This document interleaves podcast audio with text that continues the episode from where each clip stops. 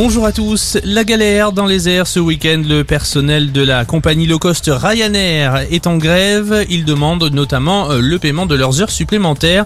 Le trafic est perturbé dans plusieurs pays de l'Europe de l'Ouest, la France, l'Espagne, la Belgique ou encore l'Italie et le Portugal. Autre mobilisation sur les rails, cette fois-ci dans l'Hexagone.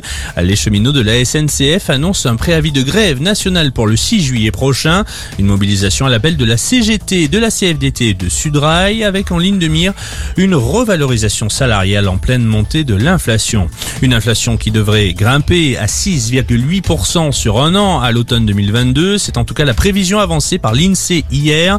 La hausse des prix aurait pu toutefois être bien pire selon l'Institut pour qui le bouclier tarifaire sur le gaz ainsi que l'électricité et la remise à la pompe pour les carburants ont permis d'atténuer cette inflation de 2 points. Dans le reste de l'actualité, c'est une décision historique qui va sans doute impacter des millions de femmes aux États-Unis. La Cour suprême a révoqué hier le droit constitutionnel à l'avortement. En clair, chaque État pourra désormais décider si l'IVG est légal ou non sur son territoire. Plusieurs États ont déjà signé le texte d'abolition de l'avortement, comme dans le Dakota du Sud ou encore le Missouri. Cette décision a fait réagir jusque dans les plus hautes sphères de l'État, à commencer par le locataire actuel de la Maison Blanche, Joe Biden. Le président américain a souligné que c'était un jour triste pour le pays. Il a cependant annoncé que la lutte n'était pas terminée. Des milliers de personnes pour l'IVG ont par ailleurs manifesté hier dans les rues de New York.